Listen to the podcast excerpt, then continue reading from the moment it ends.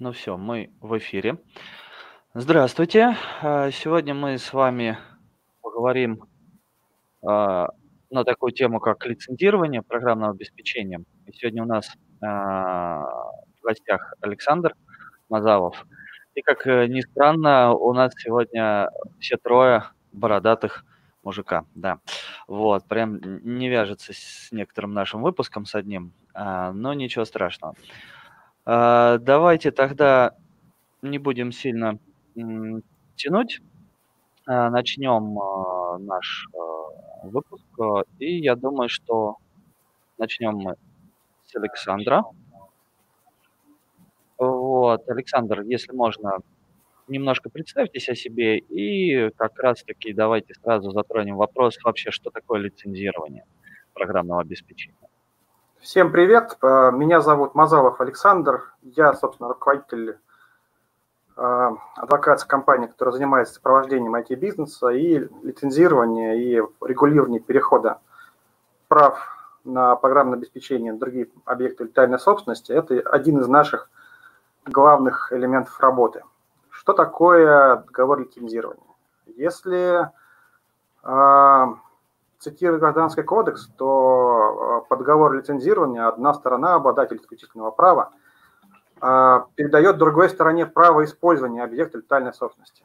Если перевести э, это на русский язык, то это означает, что если вы каким-то путем, да, либо, либо вы являетесь автором, либо вы приобрели объект летальной собственности и хотите им поделиться с людьми, то вы заключаете с ним соглашение. И вот то соглашение, в котором вы описываете, какие права они получают на этот объект собственности, на изображение, на программное обеспечение, на текст, это и есть лицензионное соглашение.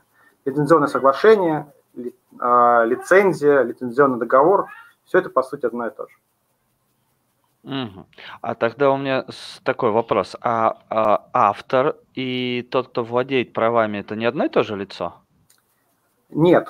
А, здесь я, наверное, позволю себе такой странный экскурс в прошлое ага. А, и а, расскажу о том, почему, в принципе, у нас такая область, как лицензирование, появилась. Мало того, что автор и владелец прав – это не одно лицо, само, сам институт авторства, он достаточно нов. Да, ценность того, что человек является автором чего-то, ценность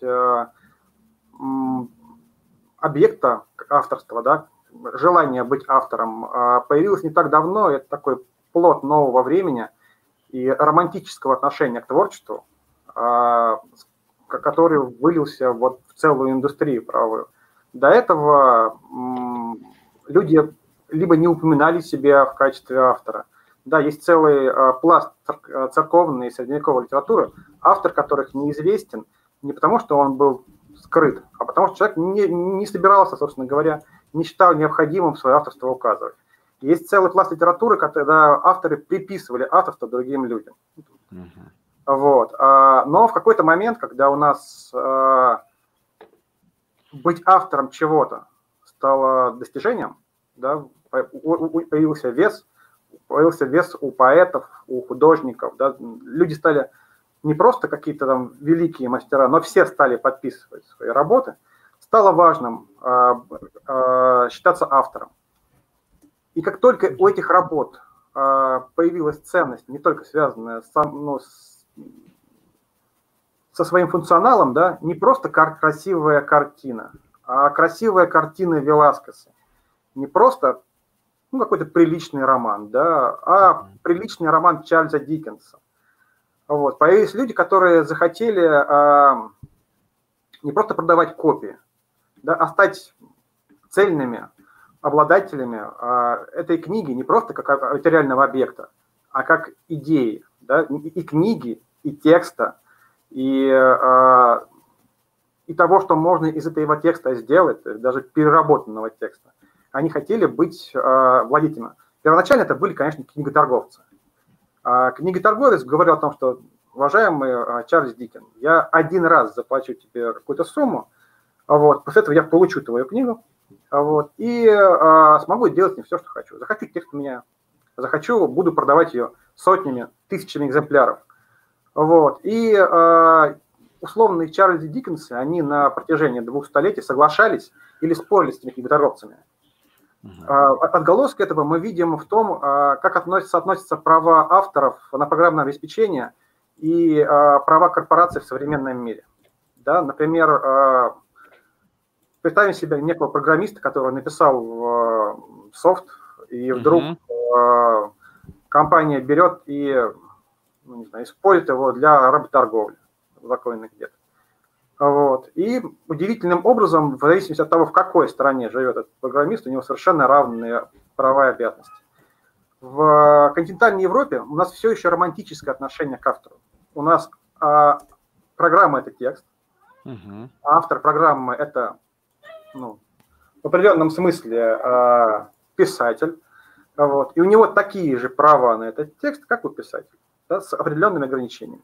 А, допустим, в, в Соединенных Штатах у нас а, автором а, чего-либо может быть компания. Если а, автор подписал служебный договор, то компания является не обладателем прав, да, не правообладателем. Она не получает от автора какую-то там исключительные права на произведение. Она просто автор. Это означает, что эти авторские права, они полностью отчуждаемы. Full alienable. Uh-huh. Вот. И, и там, соответственно, как бы этот злосчастный программист, который написал э, программу для того, чтобы разводить виртуальных котиков, он может там неожиданно стать соучастником работорговли. Потому что нет у него э, его связь с объектом, который он создал, она рвется по щелчку. Для континентальной Европы это, это не, как бы, не оптимально. И вот uh-huh. если мы говорим вообще о том, что такое, э, э, что такое автор и что такое правообладатель, да, надо хорошо понимать, что а, в некоторых странах это абсолютно разные вещи. Например, это более а, как бы сходит для, для копирайтера. Да? Там может автором выступать человек, который на самом деле не создал произведение, а компания. Вот. А, а в России а, автор, можно быть автором, но как бы а, передать исключительные права какому-то другому лицу, человеку, организации по, а, по договору. Если вы а, передаете этот объект интеллектуальной собственности полностью, угу. да, теряете возможность, за исключением того, что у вас сохраняются личные а, неимущественные авторские права. Да, исключительные права вы отдаете, и в, после этого вы имеете слабое отношение к этому объекту. То такой договор называется договор о передаче исключительных прав на произведение. А, если же вы говорите о том, что вот вам программа, но вы можете использовать ее с ограничениями. Как только появляются ограничения, это, это становится лицензионным договором. Например, вы можете использовать как угодно, разводить котиков, заниматься работорговлей, но только в течение одного года. Вот, собственно, mm-hmm. с этого момента это лицензионный договор. Да, лицензионный договор – это э, он заключается не обязательно автором, но обязательно правообладателем. Мгм. То есть я правильно понял, если, а, получается, в России я могу оставаться автором, да, то есть я, а, я автор, но при этом я никакие права на свое произведение не имею. Нет, Ну, у вас, как я уже говорил, у вас сохраняются личные неимущественные права. Поскольку у нас все еще, хотя, если честно, я считаю, что это ну, как бы неверная трактовка. У нас все еще программист является а, литературным работником, который является автором литературного текста кода, вот, то у него, соответственно, а, сохраняются те же права, которые сохраняются у любого, а, у любого там, писателя на, собственно говоря, этот код. За редкими исключениями, когда уже непосредственно к программе, там, да, находящейся в форме либо исходного кода, объектного кода и прочее все применяется. Но а на целом... ваш взгляд тогда, Александр, как тогда должно быть? Ну вот, а, вы говорите, что и на самом деле так оно и есть. Э, достаточно тоже глубокий вопрос в плане пласта того, как а, правообладание программистами их программного кода, то есть там же тоже много нюансов, в зависимости от того, являются они сотрудниками или они а, работают по контракту, грубо говоря. Вот и можете рассказать, э, вот когда вы сейчас договорите мысль про то, приходят ли к вам индивидуальные предприниматели? Да, к вам пришли. Прощения, да, пришли, Я хотел на самом деле у Александра спросить, приходят ли э, люди-программисты, которые работают по контракту, скажем так, на удаленке, Ну, сейчас э, спросим. индивидуальные предприниматели, и приходят ли те, кто в рамках компании разработали какое-то решение, и потом... Да, а, вот Давайте по вопрос. порядку. Да, Да. смотрите, а, м, напомните первый вопрос. А. У нас а, а, для начала, да, а, касаясь, наверное, давайте начнем со второго. Значит, приходят ли люди, которые в рамках компании а, на- написали а, что-то, Да, на Да, что и хотят, например, претендовать или... Да. да, приходят. А, И а, м, прошу прощения. Ничего, ничего.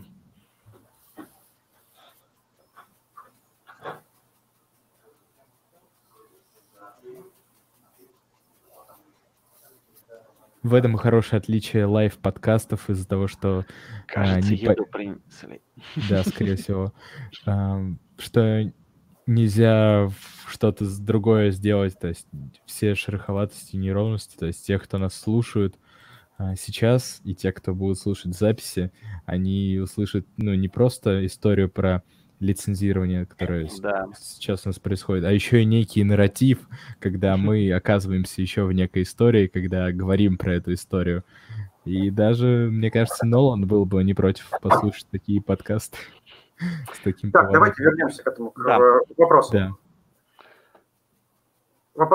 Последний вопрос был по поводу э, работников и работодателей и прав на Да. произведение. Да.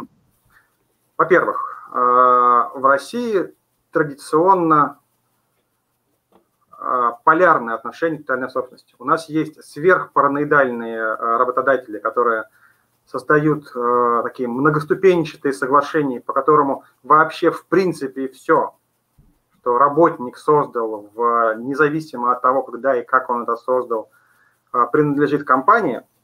И так, ну, скажем так, юридическая связывающих таких соглашений, она, как правило, достаточно оспорима. да. Не- нельзя сказать, что это хороший подход. И Мгм. есть, рабо- есть работодатели, которые в- просто в принципе уверены, что поскольку не платят зарплату, то все принадлежит им. А, а, если приходит человек, а, который на вопрос о том, подписывали вы дополнительное соглашение с работодателем о переходе прав на служебное произведение, отвечает, что это, вот, я Мгм. говорю, ура, молодец. Вот. Уди- Удивительным образом ты являешься сейчас, скорее всего, с определенной степенью вероятности, точнее великой, а- обладателем а, авторских прав практически на все, что ты написал, вот, и, скорее всего, исключительные права не перешли. Но на самом деле а, таких людей, это, скорее всего, государственные органы, вот, и квазигосударственные Мгм. органы в, в НИУ, МФЦ всякие, по большей части в более-менее а, организациях с нормальным а, делопроизводством, с нормальной работой, такие соглашения подписываются. А, Если они подписаны, да, Мгм. то в этом случае надо читать эти соглашения. Удивительным образом договора надо читать. Ну, как, Вот, собственно, и а, все бумаги, которые Все подписывает документы, человек. которые подписываешь, да, в том числе лицензионные соглашения, которые вы кликаете, не читая акцепт. Их тоже надо читать, прикиньте. Вот. Так вот, если оно подписано и его прочесть, то, скорее всего, это один из типовых договоров, в котором говорится о том, что а, ну, то, что человек а, создал в, то время, как он исполнял свои трудовые обязанности, принадлежит компании. Приблизительно в 50% случаев в, России не указывают, не, подпи- не делаются служебные задания, которые исполняет такой работник, и Мгм. неправильно указана его, а, его, скажем так, профессия. Например, человек а, а, там, ра- работает дизайнером, вот, но он при этом почему-то верстает странички. Вот. И э, после того, как он там, де- там, после того, как он вместо того, чтобы верстать странички, что-то написал, какой-то код, да, какую-нибудь там программку, делает какой-то свой сайт-проект. Вот. И ему его там недобросовестный директор говорит ему, слушай, что ты, ты, я видел, ты работал у меня на компе, у меня, это, это реальная история, причем реальная история в Воронеже. Работал у меня на компе, вот, получал у меня заработную плату. Что, почему, почему, что это такое, вот это, что там у тебя на денег там принесло, да? Ну, окей, все, давай, короче, мы с тобой, молодец, ты отличный парень, мы сейчас с тобой будем вместе воевать. Говорит, я не хочу вместе, я хочу сам. Вот. И работодатель говорит, что ну, сам не получится. Вот работал он на меня на компе, деньги получал, это мое. Вот. Но 0% вероятности, потому что парень был устроен дизайнером, да, а, никакого отношения, собственно, программирования, а это его портальчик там какой-то сделал э, по продаже скинов, ни, ни такого отношения он к дизайну не имел, да, он, он написал код, да, загрузил его на виртуальный хостинг, этот код, и исполняемый код, этот он отображается нам в виде, собственно говоря, интернет-страницы. Дизайн нет, ни, никак. Поэтому, собственно, работодатель оказался в этом пролете. Вот, вот дальше в этом смысле. Да, надо здесь надо смотреть, какой у тебя функционал. Если у тебя функционал прописан, так, что-то... Необычная история. Мне кажется, даже я ее где-то тоже еще слышал. А, вот, Очень такое... похоже, да. Ты прав. Там так вот, первый... если, функционал, если функционал прописан в договоре, в этом случае, да, э, скорее всего, все права на а, те объекты собственности, которые вы создаете, они принадлежат вашему работодателю. Вот так. Угу. Интересно. Тогда у меня такой вопрос. То есть получается, это я просто, может, такое резюме сделаю. То есть если я на работе, у меня не было четких должностных инструкций, где сказано, что я там должен создавать код, не было прописано тех заданий, да, которые мне типа даются, чтобы я это делал и я при этом что-то разрабатываю, то я могу не на оборудование э, работодателя в рабочее время, то получается он не имеет э, на это прав, правильно? Ну, в, в этом смысле исключительные права, по-вашему, э, на то, что вы создали, ему не перешли. Не перешли. Прав, ага. да, да, в том числе и в России. В Германии, например, есть, есть отдельное упоминание в в Гражданском кодексе о том, что а, в любом случае работодатель получает, э, если не ошибаюсь, э, э, бесплатную, не исключительно лицензию на то, чтобы, что, что, чтобы не создал его работник. Или, по-моему, там работник в любом случае ее получает. То есть там, там это описано. У нас как бы весь смысл в том, что э, есть норма о служебном произведении, но в любом случае э, по сложившейся судебной практике э, процесс перехода исключительных прав должен быть где-то в соглашении, лучше в отдельном соглашении. Иногда просто в трудовом договоре прописывают о том, что все объекты интеллектуальной собственности, созданные э, работником при исполнении трудовых обязанностей, являются интеллектуальной собственностью работодателя. Да? Три-четыре строчки, написанные в трудовом договоре, могут, в принципе, существенно такому такому а, работнику жизнь осложить, осложнить. Но они, повторюсь, они не везде, и традиционно у нас достаточно наплевательски относятся к тому, чтобы там, работник, у работника была должна инструкция, чтобы у работника было служебное задание и прочее. Вот. Иногда, с этим, иногда с этим из-за этого получаются там разные коллизии. Вот. В том числе не там коллизии, которые мы недавно там все переживали. Вот, я имею в виду там упоминаемые уже нами в дело NGINX, когда, скорее а, всего, да, вот, да, да э, независимо от того, что действительно работник, э, работник сисадмин, кто-то кодил на работе, вот, э, и когда компания вдруг решила, что это что-то принадлежит ей, у нее спросили, ну, отлично, да, он работал, на, он кем работал, с админом, окей, все. Служебное задание было? Нет. Там должностная инструкция была предусмотрена написание э, лучшего в мире веб-сервера, да, там типа. Ну да. Сорян. Вот. В, в этом смысле э, даже там огромные компании таких вещей не страхуют. Но сейчас, еще раз повторюсь, сейчас там вот такая как бы совсем халатная, да, полярное халатное отношение, но скорее для таких осколков разных советских всяких институтов, там, от, оттуда бывает, приходят безумные инженеры с горящими глазами, которые говорят, вот я сделал. Ну да, тут я соглашусь, на самом деле в госучреждениях такое имеет место быть, и оно прям практически сплошь и рядом. А, у нас тут появились вопросы, а, я сейчас задам. Значит, а, в учебном заведении есть условие, что все продукты, созданные на время обучения, являются собственностью учебного заведения там немножко не так, там переходят не исключительные права, если я не ошибаюсь в формулировках.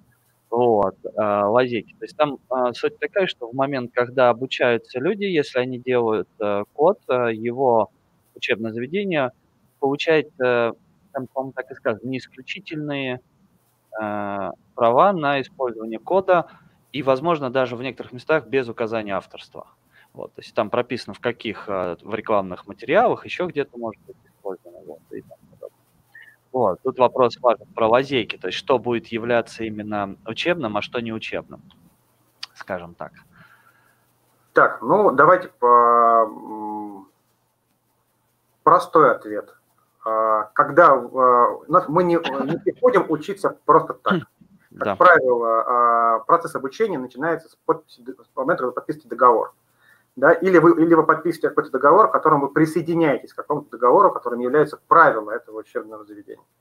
Если э, где-то в этих правилах или в договоре указано о том, что вы отдаете возмездно или безвозмездно права на использование того, что вы создаете в процессе обучения, да, то э, это абсолютно легально, потому что вы это подписали. Читайте то, что вы подписываете. Прочли, соглашайтесь, не соглашайтесь. Не нравится, идете учиться в другое учебное заведение. Потом в отношении того, что есть ли лазейки, если бы эти лазейки можно было воспроизвести в, в, в публичном эфире, скорее всего, они не были бы лазейками. Но, конечно, лазейки есть. Да, в, э, есть очевидные совершенно лазейки. Если вы э, пишете код и выкладываете его на личном гите, угу. да, на GitHub выкладываете на своем, а да, вот, да, да, да. его вечером после шести, тогда, тогда уже точно у вас учебный процесс э, не идет но так или иначе использовали в каком-то учебном проекте, доказать учебному заведению о том, что этот, ну, условно говоря, что этот, этот код принадлежит им, и у него есть, и у них есть лицензия на его использование, будет ну, практически невозможно. Скорее всего, на самом деле, оно просто не возьмется ничем подобным заказ. Вас просто пожурят за то, что вы плохой. Вот. Но, а, но, в принципе, это известные, а, были такие споры, они упоминаются в судебной практике, когда объект собственности, которые использовались, это было не, упоминается не программное обеспечение, упоминается чертежи и э, разработка какого-то механичного какого mm-hmm. механизма, но с точки зрения права понятно, да, что это приблизительно сохраняется такое юридическое равенство. Э, использовались учебным заведением, когда человек э, оттуда уволился, он решил запатентовать. Вот. Mm-hmm. И да, ему отказали, правда, вот, но отказали, но у него там был интересный спор с, этими, с этим учебным заведением. Сказали ему, потому что он уже там не, не смог запрятать, потому что раскрыл до этого само изобретение, да, срок, срок необходимо прошел. Вот. Но когда ему он попытался это сделать, учебное заведение сообщило о том, что ну, как же вы, почему вы там пытаетесь э, запатентовать нашу интеллектуальную собственность, если вы там, там нам, нам ее передали по какому-то договору. Там был еще более конский договор, да, там он, он с концами отдавал и все все исключительные права переходят, еще, переходят к какому-то вузу. Вот, вот да. такая, была, такая была замечательная история. Вот, и она действительно была связана, поскольку он разрабатывал на личном компьютере, сумел подтвердить, что у него есть он присылал по почте в, не, в неучебное время, у него на личном компьютере хранились э, документы, касаются этого проекта. Он доказал о том, что это в произведении никакого отношения к договору, который он подписывал, не имеет. Угу. Вот так, да. Но в целом надо просто хорошо понимать, что если вы э, скажем так, самым простым способом э, делить свое э, и чужое э, в плане исключительных прав да, является, наверное, время. Ну, то есть, если у вас трудовым договором не предусмотрено, что вы работаете круглосуточно, а предусмотрен режим рабочего времени – вот, то, скорее всего, то, что вы делаете в нерабочее время, да, в, и это, скорее всего, опять же, если вы там сможете что-то дома делать, там, и выкладывать наличные, это, скорее всего, ваше. Здесь с ученическим то же самое. С, с одной стороны, с другой стороны, надо хорошо понимать, что в, ну, вот такое отношение к вузу и к тому, что он получил не исключительную лицензию на твой собственный код, оно такое мало здоровые, прямо скажем. Они же не... Они получили право его там публиковать, обнародовать и так далее. Вот. Э, и, может быть, даже где-то коммерчески использовать старую версию кода. Ну, в этом, в этом, в этом, собственно, нет ничего страшного. Есть, есть э, целая культура, когда э, выпускники донатят свои вузы, да, поддерживая их для того, чтобы mm-hmm. они в, да, вот. Вузы, которые у нас в Российской Федерации, это совершенно точно не, не, не, не, не, не та структура и не те структуры, с которыми остается бороться за соблюдение своих э, исключительных прав, скажем так. Ну да, тут тут тоже верно. А, хорошо, а вот вы сказали по поводу того, что там а, разместить на своей личной страничке GitHub или, например, там не на личной страничке Git, да? То есть это все-таки тоже будет иметь какое-то значение, а, где код размещается и как? Ведь если я не ошибаюсь, то GitHub не, не у нас находится в стране. Под, под, под чью мы, как это правильно сказать, юрисдикцию или как это правильно да, сказать? юрисдикция. Да, почему мы юрисдикцию в этом случае попадаем? Смотрите, а, во-первых, а, все, что касается юрисдикции, а, определяется не только местонахождение сервера. Да, mm-hmm. да, ну давайте возьмем простой вариант. Вот, например, у нас есть был такой случай, когда один французский, если не ошибаюсь, аристократ заказал в Соединенных Штатах свою биографию. Вот, и опубликовал ее в Штатах под своим собственным именем. А потом он вернулся во Францию, попытался а, издать ее во Франции также под собственным именем, однако американский автор приехал во Францию и а, приостановила реализацию всего тиража книги, потребовав, чтобы авторам установили ее. И вся отсылка на то, что, ребят, мы договор заключали в другой юрисдикции, во Франции всем было на это наплевать. Да, континентальная, континентальная Европа, личные неимущественные авторские права остановили, короче, этот, изъяли этот, э, этот тираж, поместили автора, эту, эту женщину, вот, и а, после этого были продажи книг произведены. Так что, когда мы говорим о том, что мы выложили код на GitHub, поэтому мы здесь, в России, будем при оперировании этими правами использовать заказ Соединенных Штатов? Нет, нет, не будет. Mm-hmm. Размещение, размещение этого кода на GitHub, размещение его в том, что называется репозиторий, да. вот, просто является доказательством того, что, а, это сделали вы, и когда вы это сделали, и в каком виде код размещен. Если это, если, э, это будет таким же письменным доказательством, как экспертиза, например, и суд при mm-hmm. этих доказательств, он будет оценивать их в, в купе соответствии там, совокупно с другими в другими доказательствами. На самом деле, прямо скажем, что у нас э, в этом смысле, ну, например, в арбитражном праве, да, в, в арбитражном процессе э, далеко очень ушло э, понимание того, что представляет собой ну, там, репозитории, что такое, собственно говоря, код и прочее все. Не будет там больших проблем с доказыванием того, что если вы выложили его на GitHub под своим именем, под своим профилем, то, то этот код принадлежит вам, а не кому-то еще. Факт вы таким образом подтвердите. Хорошо, а тогда вот такой момент. Есть же, э, если я не ошибаюсь, э, лицензии а, опять же, вот как раз к вопросу о, о лицензировании, да, которому у нас а, посвящен наш выпуск сегодня. То есть лицензии всякие а, GPL, а, Creative Commons, MIT, Apache и тому подобное. Их огромное количество на самом деле. Когда начинаешь а, в них пытаться разбираться, в некоторых там сказано, да, мой код можно использовать где угодно, там, без явного указания авторства. А в некоторых сказано с явным указанием там авторства. В некоторых там а, можно использовать в, э, в коммерческих продуктах, в некоторых нельзя. То есть если используете код, то типа он не должен быть коммерческим продуктом, где вы используете.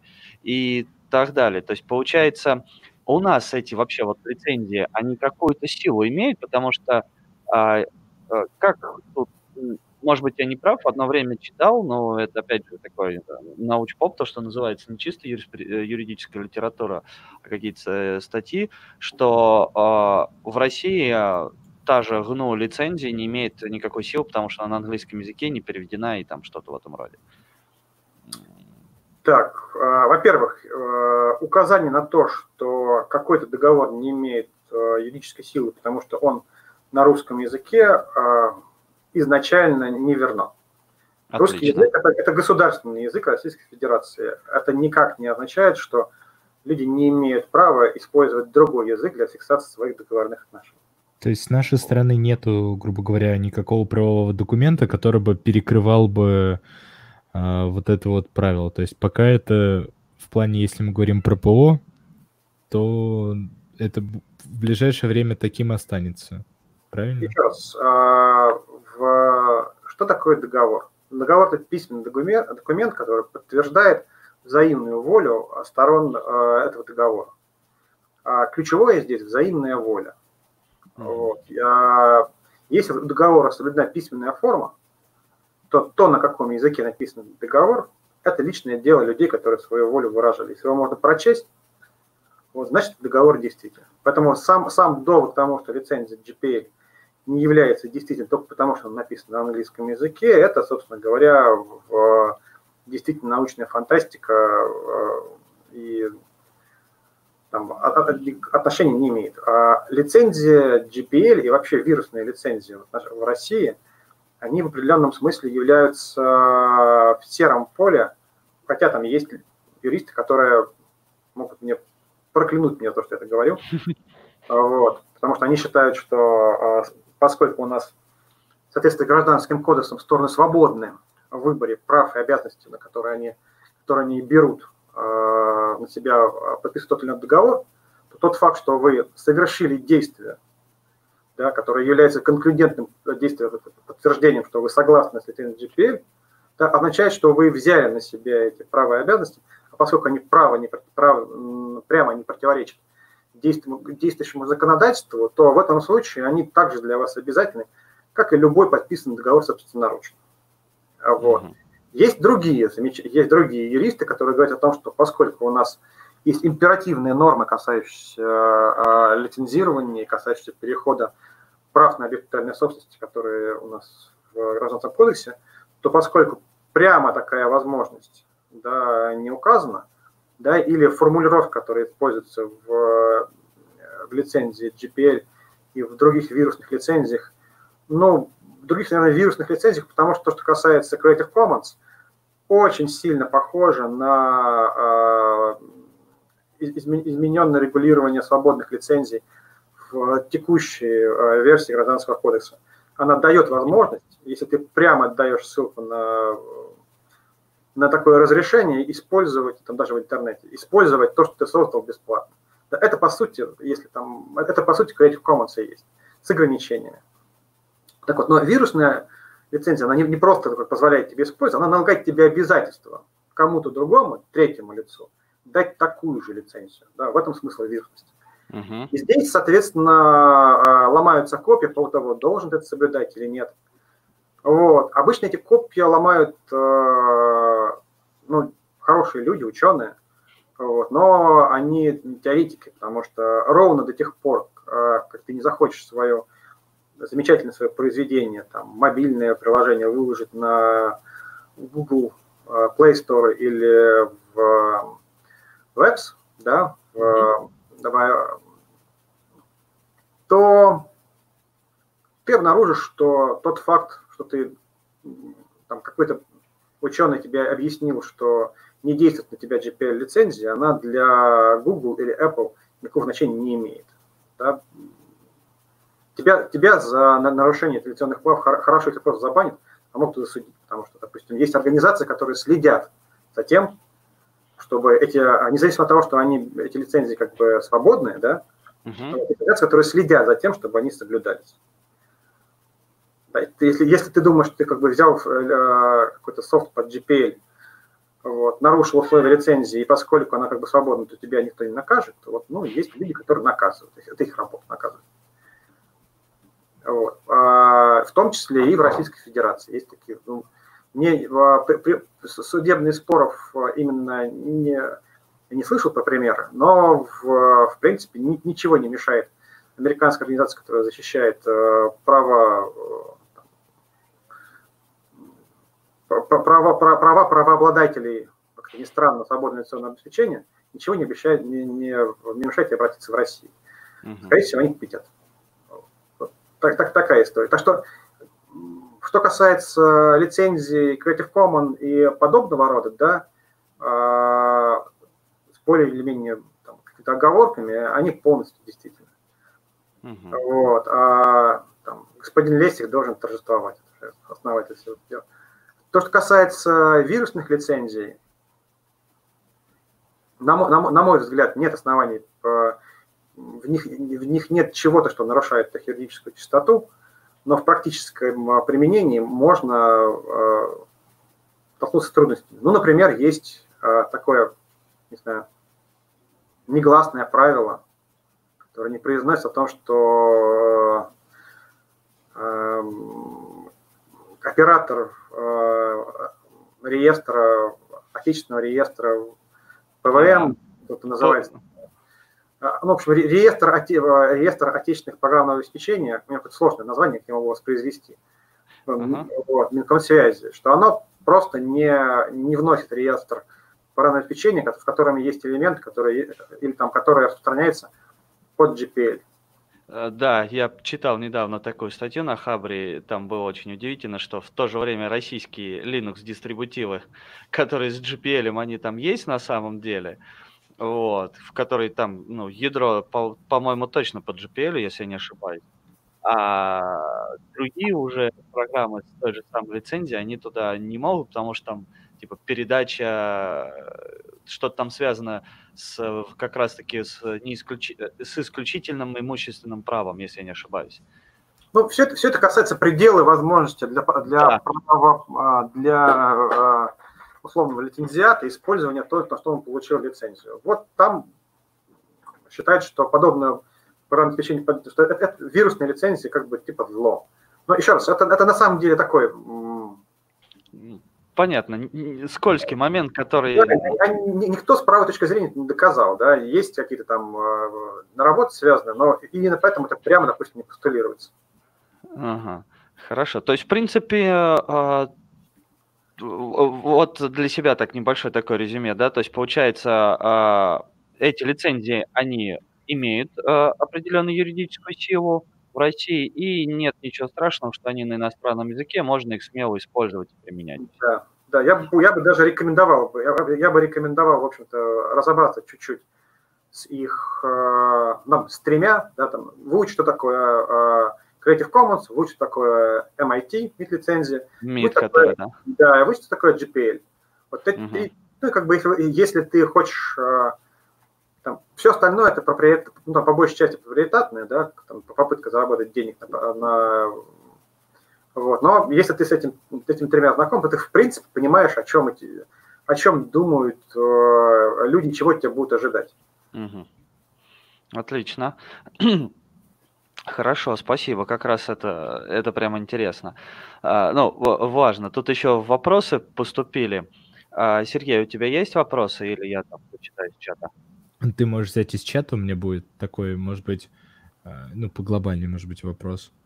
Хорошо, так, вот тогда с чата а, Илья задает. Какие при приеме на работу могут быть пункты договора, на которые следует обратить внимание в первую очередь? Формулировки с подвохом и так далее.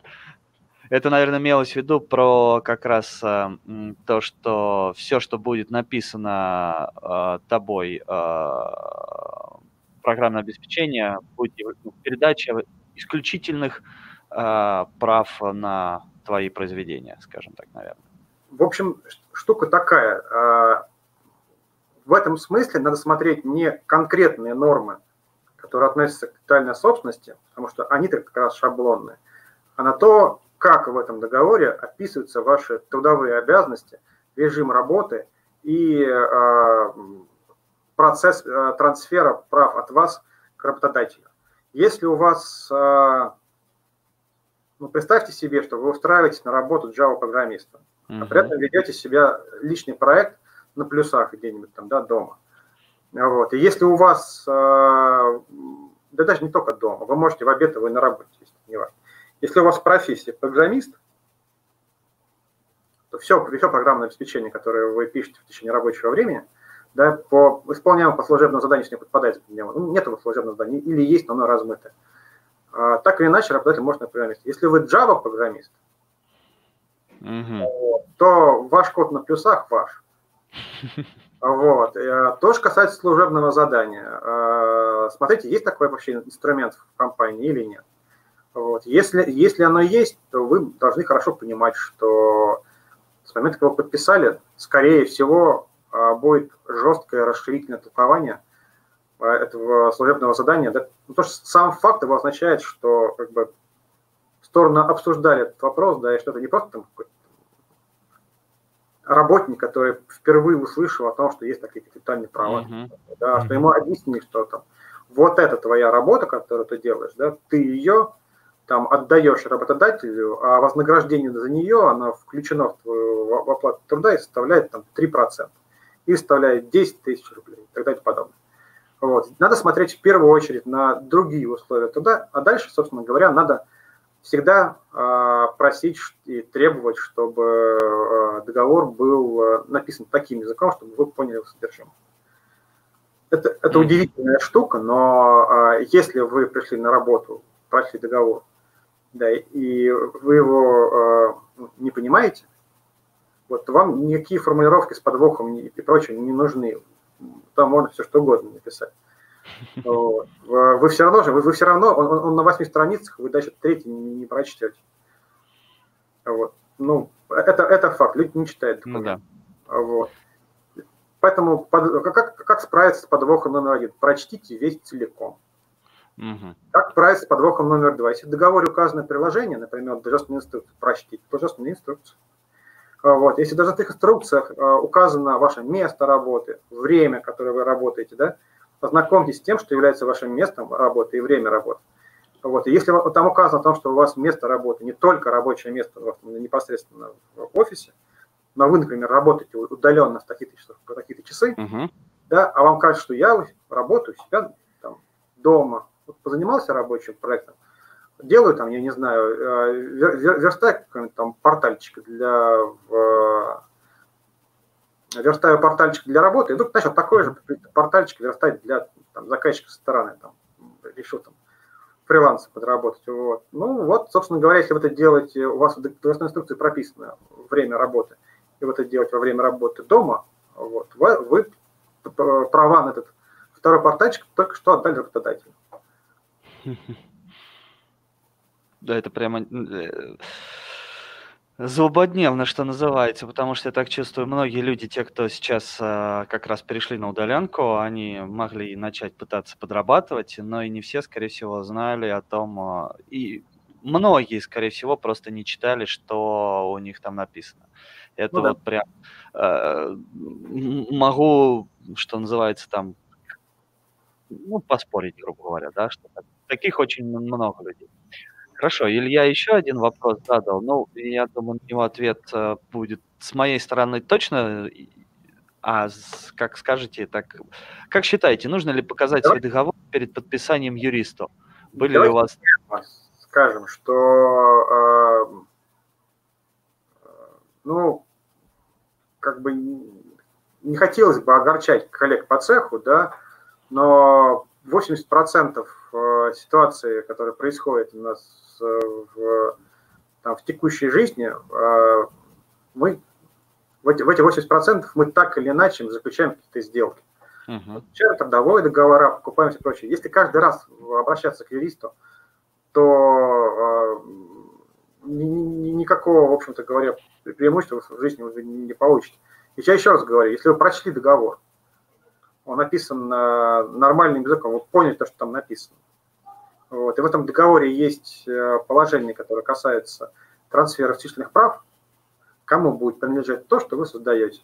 Угу. Вот. И в этом случае вам юристу показывать не надо. Скорее всего, если эти положения есть, то в пределах, которые, а, тех, пределах тех ограничений, которые эти положения вводят, созданное вами в процессе исполнения трудовых обязанностей будет принадлежать работодателю. Если у вас какой-то конский договор на 40 листах э, с мелким шрифтом, который вы не понимаете, вот, э, э, но и, и при этом еще рассчитываете там свой какой-то сайт-проект вести, да, там, и так далее, ну, в этом смысле, в этом смысле, конечно, имеет смысл показать юристу, а скорее имеет смысл, в общем-то, не подписывать, и сказать ему, так, друзья. давайте, давайте, давайте-ка вы мне объясните, что здесь написано, да, в, или, или а с этим я не согласен. Ну, тут тоже надо понимать, что, скорее всего, есть там, не знаю, есть базовые положения, а вот, uh-huh. которые в договор будут включены независимо от того, хотите вы или нет. Есть там uh-huh. положение об ответственности. Там положение о том, что это приходят люди и говорят, что я вот не хочу подписывать договор, по которому меня могут, э, по которому все, что я там создаю, переходит работодатель. Ну, не хочешь, не подписывай. Ну да. Тогда ищи другую работу. Ну, ищи тут, другую тут работу. понятно, да. Тут в, этом, тут в этом вопрос понятен, да, на самом деле. То есть, либо соглашаешься на эти условия там в, в рамках, что называется, закона, либо ищешь другую работу. Да.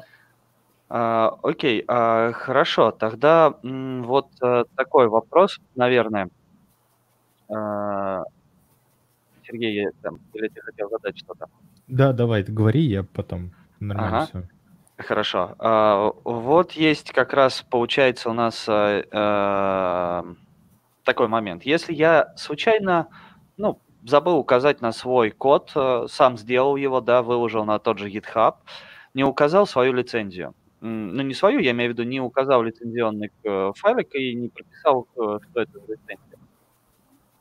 Вот, э, и в хоп, э, через какое-то время э, я его там начинаю развивать, и кто-то говорит, что извините, но я раньше этот код написал, да, там вот у меня есть лицензия, там указал, а выложил на GitHub я его позже. А, ну, такая, может быть, это гипотетическая, конечно, штука, но или взяли ваш код без вашего ведома, а вы думали, что должны вас уведомить почему-то, да, но внимательно же, ну, как вы до этого правильно сказали, никто не читает, как правило, да, даже когда регистрируется на том же GitHub, что там прописано. Вот. А, как в такой ситуации быть, ну не то, что как быть человеку, да, а, например, а, по умолчанию есть на GitHub, ну, он просто больше всего используется, да, какая-то лицензия на тот код, который там в публичных репозиториях выкладывается. Не в приватных, а именно в публичных. Так, давайте по, по очереди. Значит, что у нас? Э, Если вы выложили свой код на GitHub в публичный доступ, допустим, да, и не выложили никакой лицензии, это Мгм. значит, что вы не разрешаете никому указанный код использовать, кроме как читать его, потому что э, это право вы предоставили, когда, когда э, регистрировались на GitHub. Мгм. Значит, они не имеют права его э, там, ни копировать, ни использовать в коммерческой работе. Если нет лицензии, если нет прямо изложенного вашего распоряжения о том, что вы там, распоря- там, разрешаете использовать определенным образом, значит, вы не, не разрешаете все это делать. Да? Мгм. Дальше. Если а, кто-то оспаривает ваше авторство а, в отношении кода, который был выложен, но здесь есть такая штука, а, нет заранее а, установленных правил, которые позволяют свое авторство доказать. Автор, к сожалению, у нас вот, ну это на самом деле, к сожалению, у Мгм. нас а, текущее, допустим, в требование, ну, раньше в Штатах было по-другому, теперь практически во всем мире. Автор становится обладателем исключительных прав с момента создания произведения. Ему не нужно его никак подтверждать. Какое-то время в США ты обязан был, допустим, подтвердить свои права, а, если не ошибаюсь, зарегистрировав а, его в Национальный тех-конгресс и получив там, считалось, что если ты не настолько М. веришь в свое произведение, чтобы денег заплатить государству за регистрацию, то, в общем-то, и нет смысла никому запрещать им пользоваться. Вот. Но после того, как Бернские соглашения были подписаны, США, это тоже у них там тихо, в определенном роде сохранилось. Вот. Но тоже, в общем, как только ты создал, ты уже автор.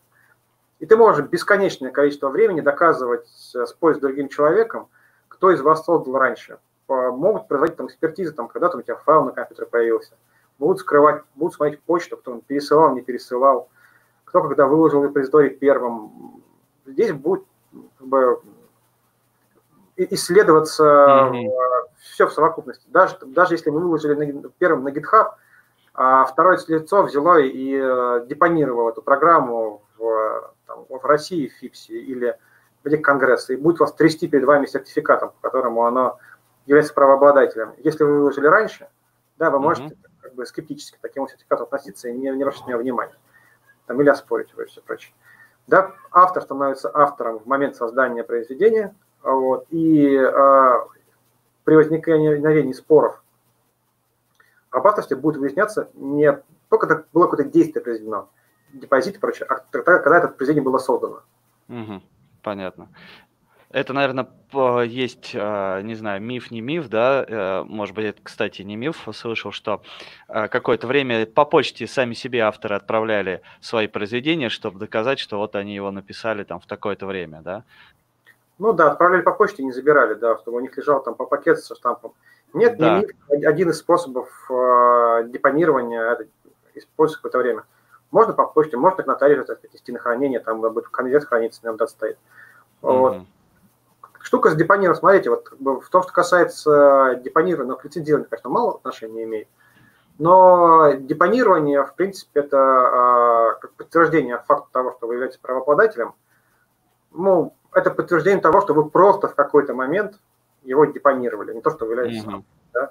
Здесь вы получаете удобную штуку, чтобы там вводить программное обеспечение в гражданский оборот, продавать его и так далее, лицензировать и все прочее. Но э, там безусловно, доказательством авторства она не является.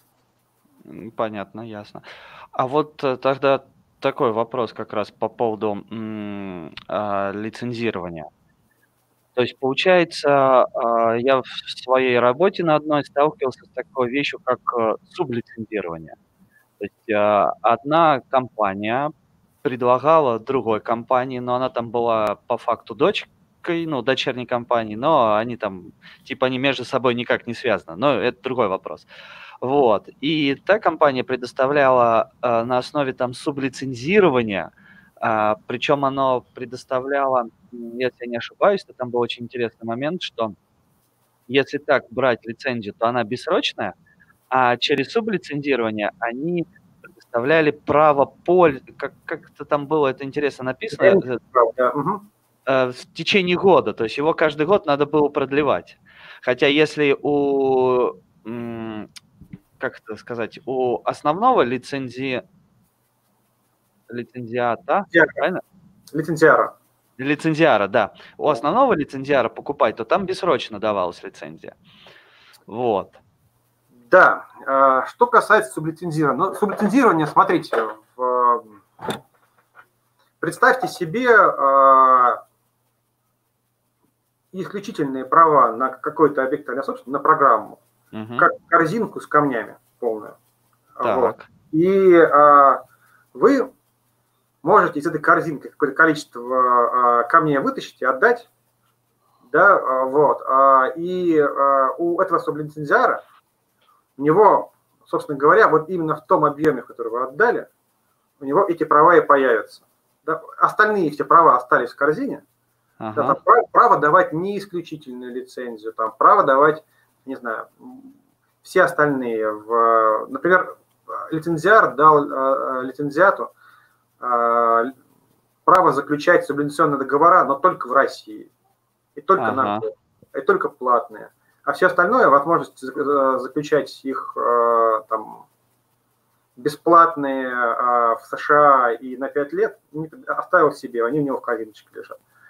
Вот. И в, этом в этом смысле это, это, это вариант первый. Лицензиар мог ограничить права лицензиата, заключать субвенционные договора только теми, э, только на тех условиях, которые он прописал. Угу. Первый вариант. Вариант второй.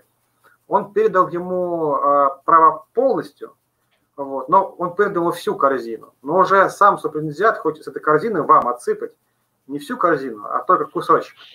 Вот он и говорит вам о том, что, слушай, мы, ты, мы, я, я тебе, у меня-то, конечно, полная корзина, mm-hmm. вот, но ты получишь только вот там 10% от прав, которые есть у меня, потому что мне так разрешил лицензиар, да, потому что мне так, там, это мне позволяет материнская лицензия. В этом смысле субвенционирование, оно в, это нормальная практика, оно используется в, разных областях для того, чтобы, допустим, э, ну, понятие дистрибьюции. Я да. понял, да, чтобы была дистрибьюция ПО через кого-то. Да, да оно, его, его сложно представить себе дистрибьюцию ПО, потому что ПО это, конечно, не предмет. Да, это не вещь, это право. Вот. И, соответственно, такой дистрибьюции, как мы говорим при распределении товаров, его нет, но вот Если взять экономический смысл этого слова, да, то достигает следующим образом. Да, есть компания-разработчик, есть компания, которая занимается, допустим, а, а, а, работает с, только с оптовыми закупками, то есть продает дистрибьюторам. А есть дистрибьюторы, которые по стабилизационным договорам занимаются распространением этого программного обеспечения. Бывает такая схема. Здесь ну, единственное, ну, как бы, такие сложности, например, бывают, когда в моей практике компания, которая, у которой есть э, сублицензия на распространение, она, например, отказывалась показывать э, материнскую лицензию. Это коммерческая тайна.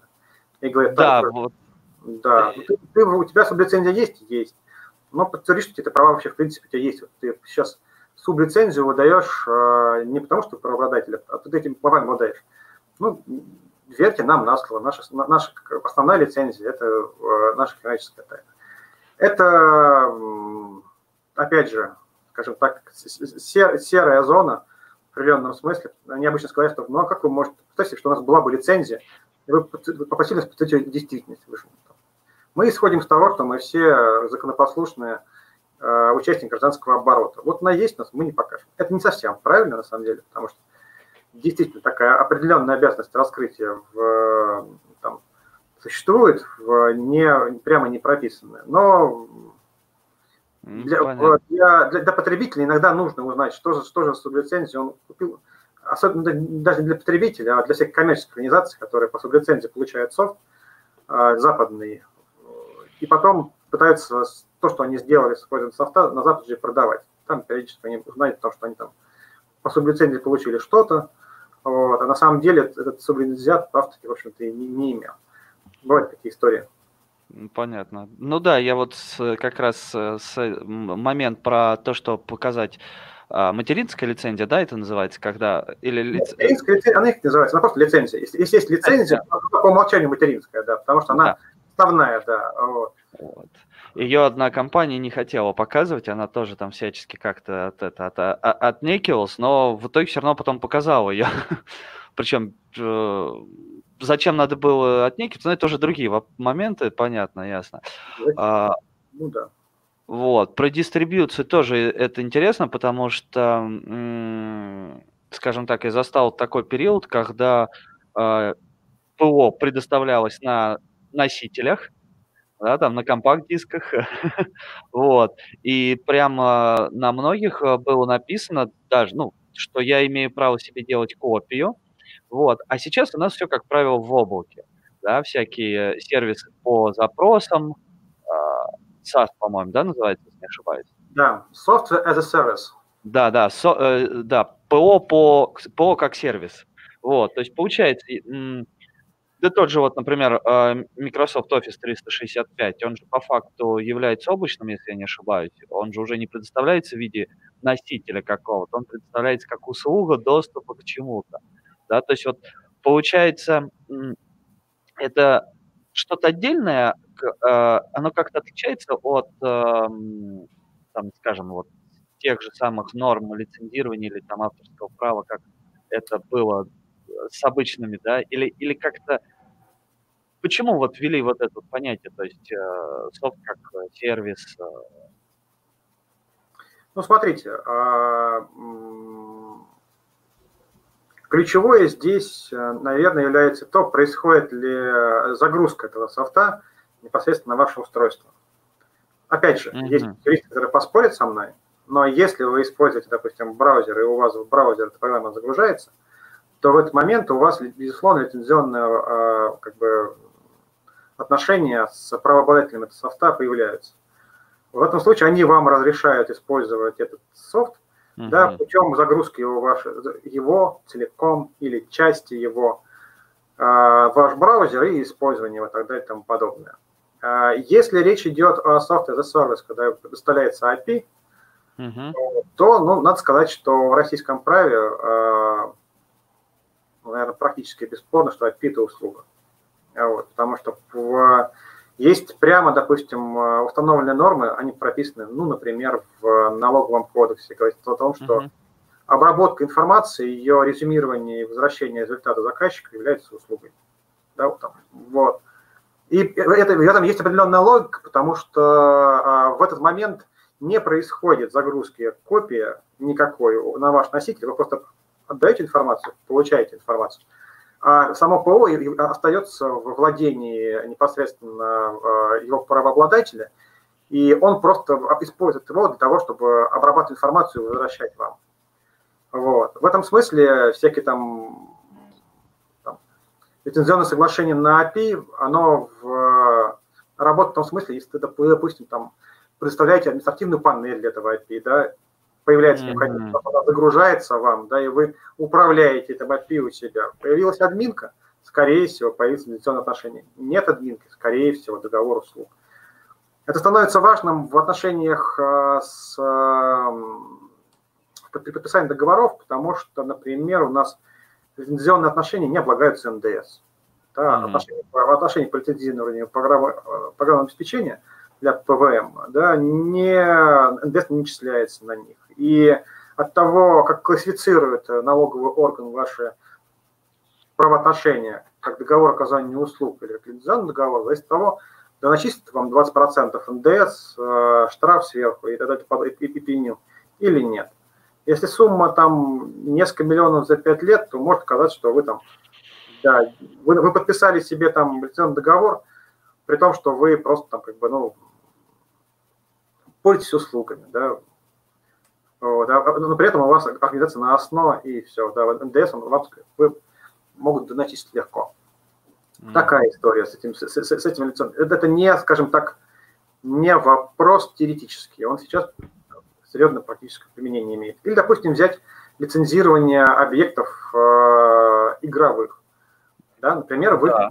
покупаете мечи, щиты и зелья э, здоровья плюс 50 э, у э, какой-нибудь там богомерзкой компании, распространителя, вот, который распространяет э, онлайн там, РПГ и все прочее. Да, да, да, да. Вот. По существующему законодательству, да, это вы делаете лицензионный платеж. Поэтому НДС, это, это, это богомерзкая компания, которая вам эти вот, деньги берет, она с них не платит. В какой-то момент у нас был замечательный спор между компанией э, Mail.ru Gaming, Mail.ru Game, да, есть такая. Да, да. и Федеральная налоговая служба Российской Федерации – когда ребят там спросили, слушайте, у нас э, вы там вы бесплатно раздаете софт, uh-huh. вот, но а, собираете гигантские там как бы платежи а, за а, продажу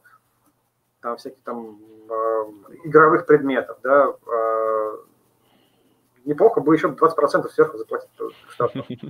Вот. А, те ну, как бы, совершенно как бы недорого главное сообщить, потому что ну как же, мы не за услуги берем, мы же не продаем на самом деле предметы мечей. Вот. Это вот такое, мы заключаем лицензионное соглашение, по которому, в котором есть такое понятие, кстати, не знаю, кто-нибудь понимает вообще в России, это активированные и неактивированные коды доступа. Вот. Да, ну я думал, это уже как-то прошло, но... Нет, все, все до сих пор используется. Да, вот у нас, после того, как, как Mail.ru победил в э, ФНС и э, было письмо Федеральной службы о том, что действительно вот, продажа игровых предметов – это лицензионное соглашение, то есть, да, то есть, ну, относится к лицензированию, вам дают лицензию на использование этого игрового предмета за плату. Вы получаете право использовать э, вот этот нарисованный спрайт mm-hmm. оружия, да, там, и кусок кода, который с ним связан. А активируете этот код вы путем внесения денежной платы. Да, вот, mm-hmm. поэтому договор.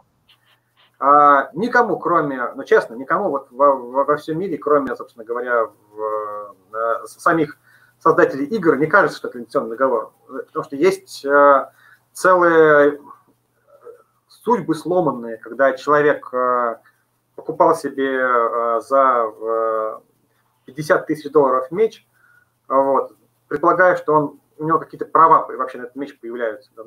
Что-то стоит 50 тысяч долларов, а потом он у него исчезал. Да. Вот, и он говорил, так, что, что, что происходит, как же так, я вам деньги отдал. Мы говорим, ну, слушай, ты нам деньги отдал, а вот, ну, все, лицензионное, лицензионное соглашение подписано, только предполагает, что мы можем изменения в код вносить. Теперь твой, там, не знаю, твой этот меч плюс 50, э, он теперь вообще с нулем. Да. да. Вот. Есть такое. Это тоже, это тоже лицензирование, и вообще, в принципе, лицензирование того, что касается э, игровой собственности и монетизации, это тоже э, отдельный разговор. Угу. Это как и донаты, получается, да? Или... Донаты. Да. Да, да, дон, донаты это тоже лицензионный платеж. Тоже лицензионный, обалдеть. Вот про это я, если честно, даже не догадывался, что донаты это... это игровая валюта. Ну, по... Игровая угу. валюта – это активированные, неактивированные данные. Да, это, это на самом деле прекрасно. Ну, то есть все, ну, то есть все понимают, что игровая валюта – это, в общем-то, суррогат валюты. Да. надо денег, понимать. Я, ну, конечно, можно гипотетически говорить о том, что кто-то на моем месте мог бы покупать и продавать игровую валюту. Представим себе такого человека, который воспользовался бы тем, что не зарабатывал бы ее в онлайн-играх законным путем, а, да, вот, а заплатил бы эльфу-торговцу и приобрел бы за деньги валюту, которую мог бы потом еще и продать эльфу-торговцу. Удивительным образом то, что выглядит как деньги, можно использовать как деньги, и что стоит как деньги, не является деньгами, потому что, ну вот, э, потому что, потому что лицензионное соглашение. Да, потому что это якобы э, право, э, э, объект авторского права. Нет, это, ну, да, это объект авторского права, во-первых, а во-вторых, это тот случай, когда скажем так, реальные экономические отношения, правовые отношения, которые складываются между участниками гражданского оборота, между правообладателем игры и, или оператором игры и э, игроком, то есть лицензиатом, да, они э, э, ну, подменяются каким-то таким юридической конструкцией. Ну, представьте себе, что я вместо того, чтобы сказать, что там, я продаю вам батон, я вам говорю о том, что я даю вам батон в аренду без, например, отказываюсь получить его назад. Угу. И, ну, типа, отказываюсь там, не знаю, платить налог, который там при, при торговле в э, продуктами питания происходит. Вот, тут то же самое. То есть, есть, есть определенные правовые конструкции, под которыми есть какой-то базис, да, вот. Но здравый смысл нам подсказывает, что, скорее всего, наверное, вот, есть большие сомнения в отношении того, что э, продажа э, виртуальных объектов и вообще то, что касается функционирования виртуальных миров и uh-huh игрового мира, что, э, э, что эти отношения, они действительно полностью отписываются лицензионным законодательством. Есть, там, есть большие сомнения в этом. Ну, понятно. Ну да, тут на самом деле и действительно так понятно, что это... Ну да, внутриигровая валюта, те же мечи, ну да, по факту это и есть не что иное, как, как товары денежные отношения, перенесенные просто в виртуальный мир, да и все. Вот, и которые... ну, в, в общем и целом, да, я, я в принципе придерживаюсь такого же мнения. Я считаю, что если какого-то, а, ну, если есть некая волшебная граница между виртуальным миром и реальным миром, как только деньги проникают за эту границу, объект, который там, он становится реальным. Да. Вот. Ну, это уже наши такие особенности, видимо, законодательства вообще само по себе. Ну да, кстати, это интересный такой момент получился. Я не знал, что а, эти объекты являются, а, на них также распространяются лицензии, что на них нужен ключ. Вообще про ключи я, вспол... Э, когда вы сказали ключи, я вспомнил, когда диск покупался, да, раньше там, ага, пока я не вел этот ключ, я еще могу дальше этот диск кому-то перепродать за ту же цену, потому что я не, не вступил в свои права, да. Такие были моменты в лицензионном соглашении. Помню, были какие-то статьи по типу, что там а, люди соглашаясь э, с лицензионным соглашением, там было написано, продавали свою душу дьяволу, там еще что-то такое. Вот, то есть там его по, по факту, на самом деле, да, лицензионное соглашение никто не читает, а, но, насколько я понимаю, а, можно же, наверное, если оно, что называется, противоречит здравому смыслу, его как-то оспорить, или все-таки нельзя? Давайте, во-первых, лицензионное соглашение никто не читает. Ну, я вам, наверное, не открою э, тайны, если скажу, что те, кто пишет лицензионное соглашение, они пишут не для того, чтобы вы читали. Ну, это Например, да. Лицензионное соглашение Microsoft, оно где-то... Я читал исследования, ну, там, по-моему, то ли 12 часов требуется, чтобы прочесть целиком. Ого. Вот, лицензионное соглашение TikTok что-то порядка там в Генриха IV Шекспира. Вот. Не, достаточно понятно, что это человек, который установил себе приложение и открывает лицензионное соглашение, что он не будет не тратить 4 часа для того, чтобы его прочесть. Вот. И здесь закономерным образом возникает вопрос о том, насколько добросовестно ведет себя то лицо, которое пишет для рядового да. лицензионное соглашение в такого объема. А, до недавнего времени а, в судебной практике мировой а, ответ был это риски. То есть, когда ты заключаешь соглашение, не читая, ты тем самым сам на себя берешь риски. Будь добр, читай. Такое лицензионное соглашение mm-hmm. это только частный случай договора присоединения, когда ты не можешь повлиять на договор, да, и либо соглашаешься с ним, либо не соглашаешься. Вот. Не да, после этого практика начала немножко меняться, и теперь явное злоупотребление в, своими правами, при котором, ну, скажем так, соглашение пишется таким образом, чтобы его там, прочесть было затруднительно или в, э, потихонечку становится основанием для оспаривания. Но сам mm-hmm. размер соглашения да, до сих пор таким ну, так, не является. Это, это касается, например, э, приложений, когда в самом приложении нет полного текста, а доступа к нему, например, там нет с отсылками. Это касается а, использования там, терминов там, и так далее и тому подобного. Были случаи, когда договор присоединения там, на этом основании подвергался.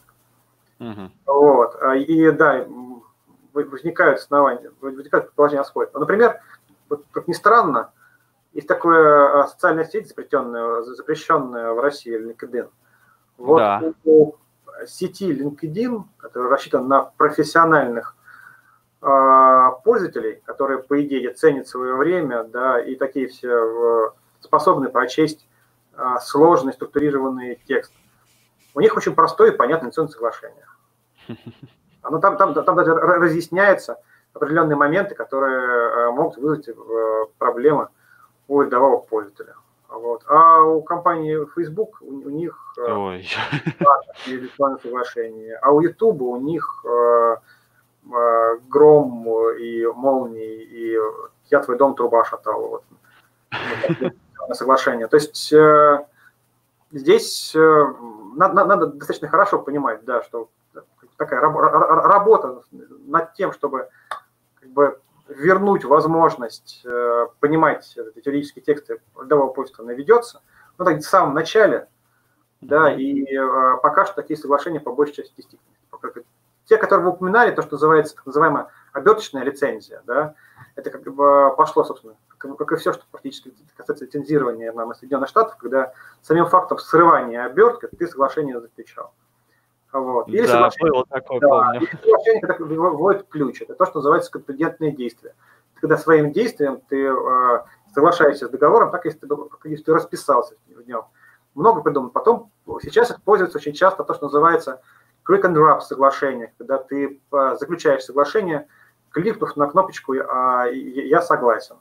Угу. По типу как оферта, да, то, что у нас? Или ну, да, публич, публичная оферта, да. То есть, если ты выполняешь те действия, которые ты в оферте указаны, то тем самым ты выражаешь свое полное безоговорочное согласие с условиями этой оферты. Вот. Это, это все исходит из базовых, э, в лицензировании это особенно как бы, э, хорошо видно, потому что очень большое количество лицензионных договоров заключается в условиях, когда лицензиат и лицензиар разнесены друг от друга. Угу. А, и это одно из таких а, серьезных его особенностей. Например, если вы покупаете договор купли-продажи машин, вы, скорее всего, подписываете его вдвоем на одной листе да. бумаги, Купли-продажи, когда вы заключаете конкретными действиями купли-продажу, там, я не знаю, а, батонов, то в момент, когда вы подаете деньги и получаете там товар, получаете чек, да, вы конкретными действиями этот товар... Есть связь между продавцом и покупателем в отношении лицензионных договоров особенно в отношении инвестиционных договоров на программное обеспечение, в 90% случаев, да не 90, наверное, там исчезающее 0,01%, потому что в, вы, вы постоянно соглашаетесь с лицензионным соглашением, заключаете его с каким-то лицом, которого вы вообще никогда его не знаете, там написано наверху, да, но вот Да. вы его не видите, он всегда заключается удаленно. Вот, и поэтому вот сам, сами способы заключения такого соглашения вот, и предел ограничений таких способов, о них говорить интересно. Оттуда, оттуда берутся все, оттуда взялось все, чем сейчас используется, допустим, банковский финтех, да, там в, вы можете там, перевести деньги двумя кликами, Мгм. да, Да. И, и, и вы а, подтверждаете, а, даете распоряжение банку фактически в рамках договора на перевод денег этими кликами. Вот этот финтех, он забрал все у лицензирования, он забрал все из индустрии программного обеспечения. Они это все опробовали. Это ребята, это ребята берут теперь и используют. Да, Интересно. да, а- а- IT, IT, в принципе, это такая кузница решений для всех остальных областей. Мгм. Вот у меня есть вопрос про эту кузницу, например. а, Вот если взять э, практически какие-то, возможно, советы. Допустим, собрались разработчики, и они хотят сделать свой Stack Overflow, и вот чтобы права за этим Stack Overflow остались за ними, они, например, допустим, хотят а, в каком-то акселераторе принять участие, возможно, в каком-то конкурсе еще дополнительно поучаствовать, чтобы все осталось за ними, и этот проект они вот развивали.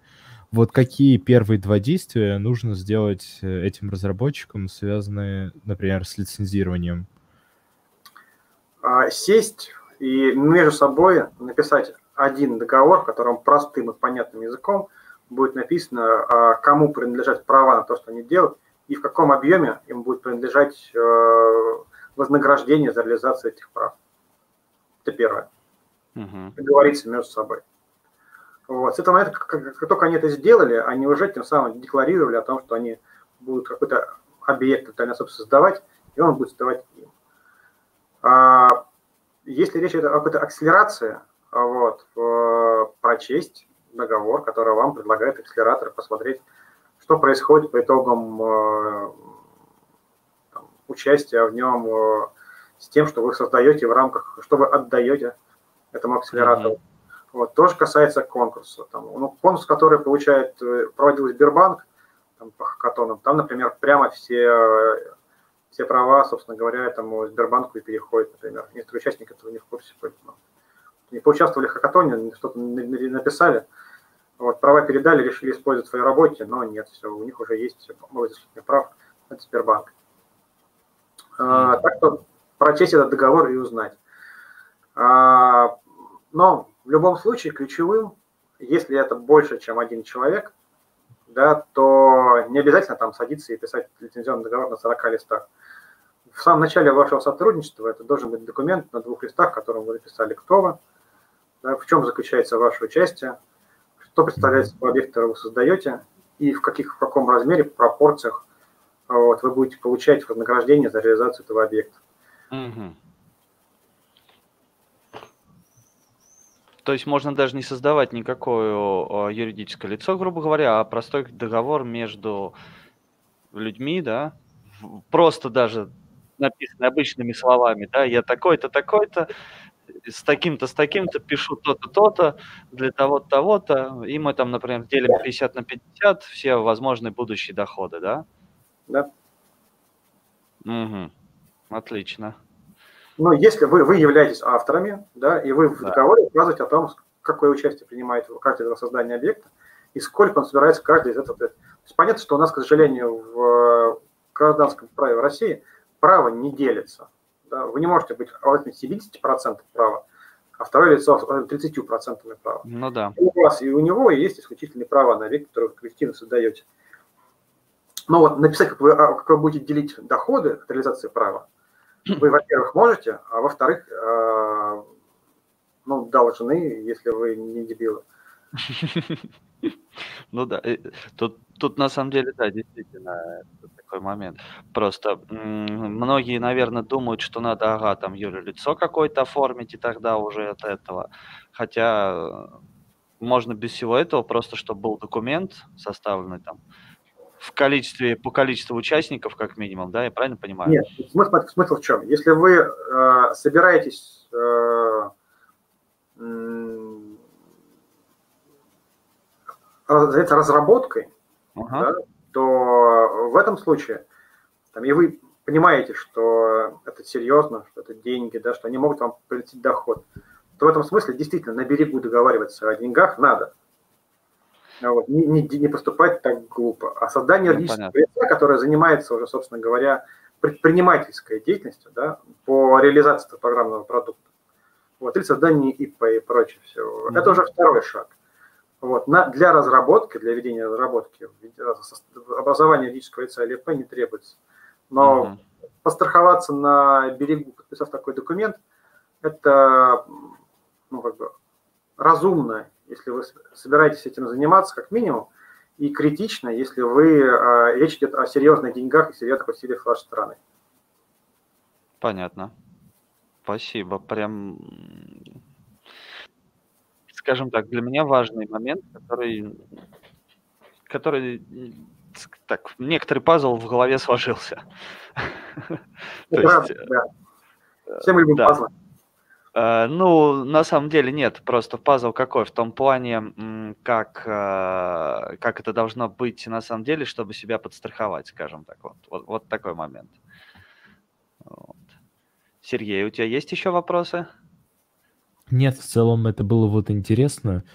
А, ну, в плане нет вопросов. Вот так было здорово, на самом деле, потому что я уже тоже слышал, что в любом деле всегда нужно договариваться на берегу, вот составлять такие договора. Просто вот в преломлении с ПО не сталкивался с таким, и было вот интересно вот с человеком, который, а, скорее всего, это уже делал несколько раз и консультировал людей, услышать, э, что нужно делать. Потому что, возможно, кто-то, кто будет переслушивать в записи нашу беседу, или, возможно, мы сами когда-то с этим столкнемся и будем уже изначально знать, что делать. То есть вот эти первые шаги, они позволят уже продвинуться, например, а, в какой-то работе, в каком-то деле, поэтому это здорово.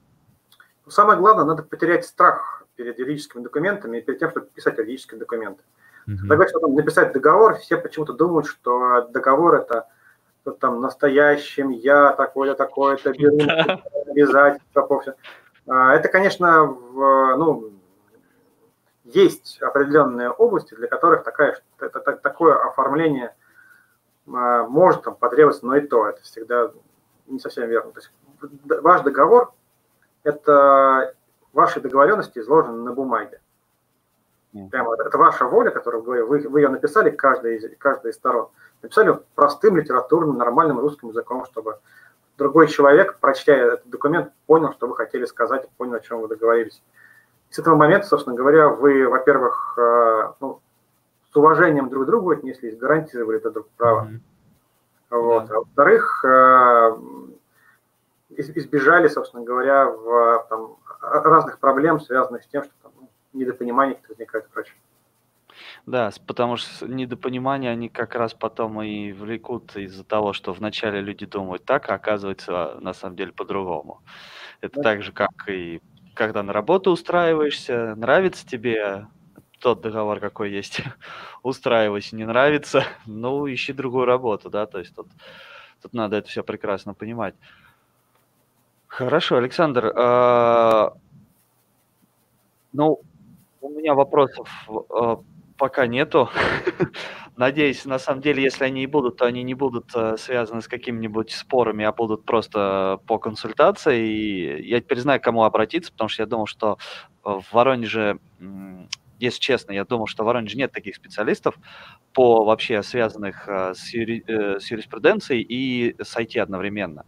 Для меня это тоже определенный такой момент, потому что я, когда обучаю программированию я задеваю тему лицензирования и что нужно делать и как. Это тоже считаю важным, потому что если с самого начала как-то это не обговаривать, когда вы только начинаете там приступать к работе, да, там обучение, это тоже вот у меня вон как раз мой студент задавал вопрос по поводу учебного учреждения.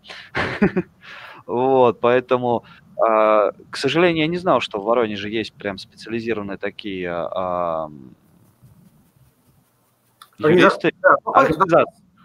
Да, у нас Воронеж, в принципе, да, я, я честно говоря, в, у меня глаз дергается, когда там что-то слышно, что Воронеж, в принципе, ну там Воронеж, Новосиб, это такие IT-города, Крупные IT-города, да, это на самом деле...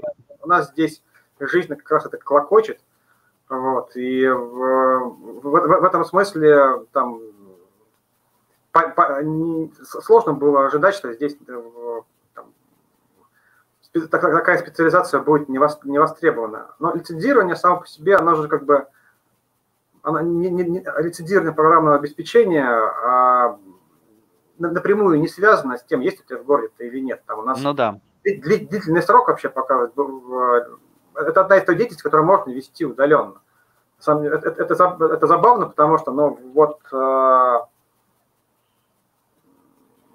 вот этот вот э, карантинный режим работы удаленный, в который uh-huh. все вошли в, недавно, когда ты его ведешь годами, да, и, в принципе, там, в какие-то месяцы забыл, когда ты последний раз в офисе был, да, вот, он он, он, он уже, он, собственно говоря, там э, для, для юристов в сфере информационных технологий сохраняется.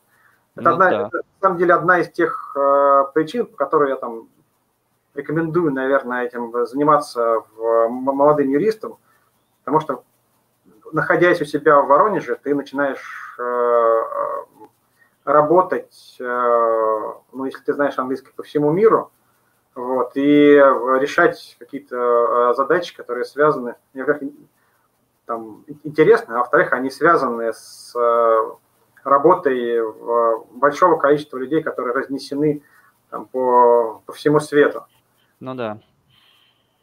Ну тут да, это, э, это на самом деле интересно, потому что если взять тот пример, что мы приводили про GitHub, да, находится он где-то там, непонятно его сервера, ты тут в России, и это вот, вот, вот ну, оно тоже это интересно. По мне это интересно, когда на, насваивается много таких интересных моментов, а, как это все и что это.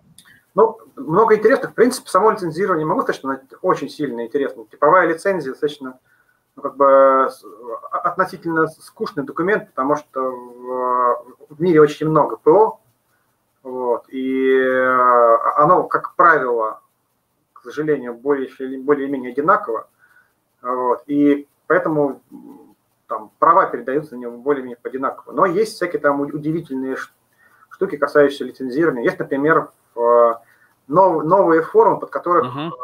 которые право не догоняет. Ну вот, есть, например, там 3D-модели. Да, ага, да. 3D-модель. 3D-модель, по сути, современная 3D-модель – это программное обеспечение, это софт.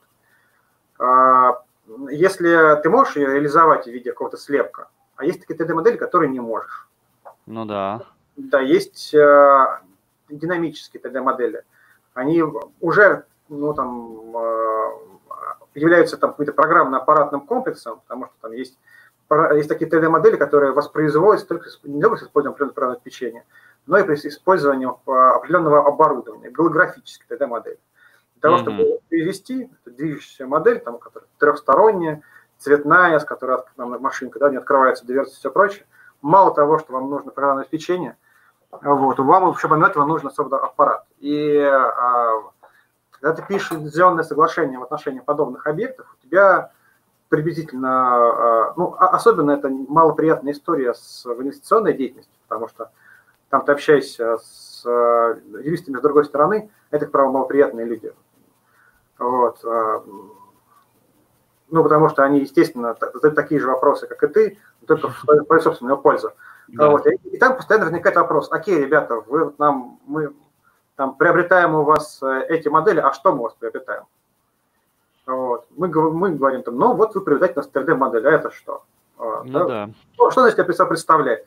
вы нам ПО даете? Ну да, ну вроде как ПО, но не совсем. Ну, вот, ну только ПО в той части, которая нас производит 3D-модель.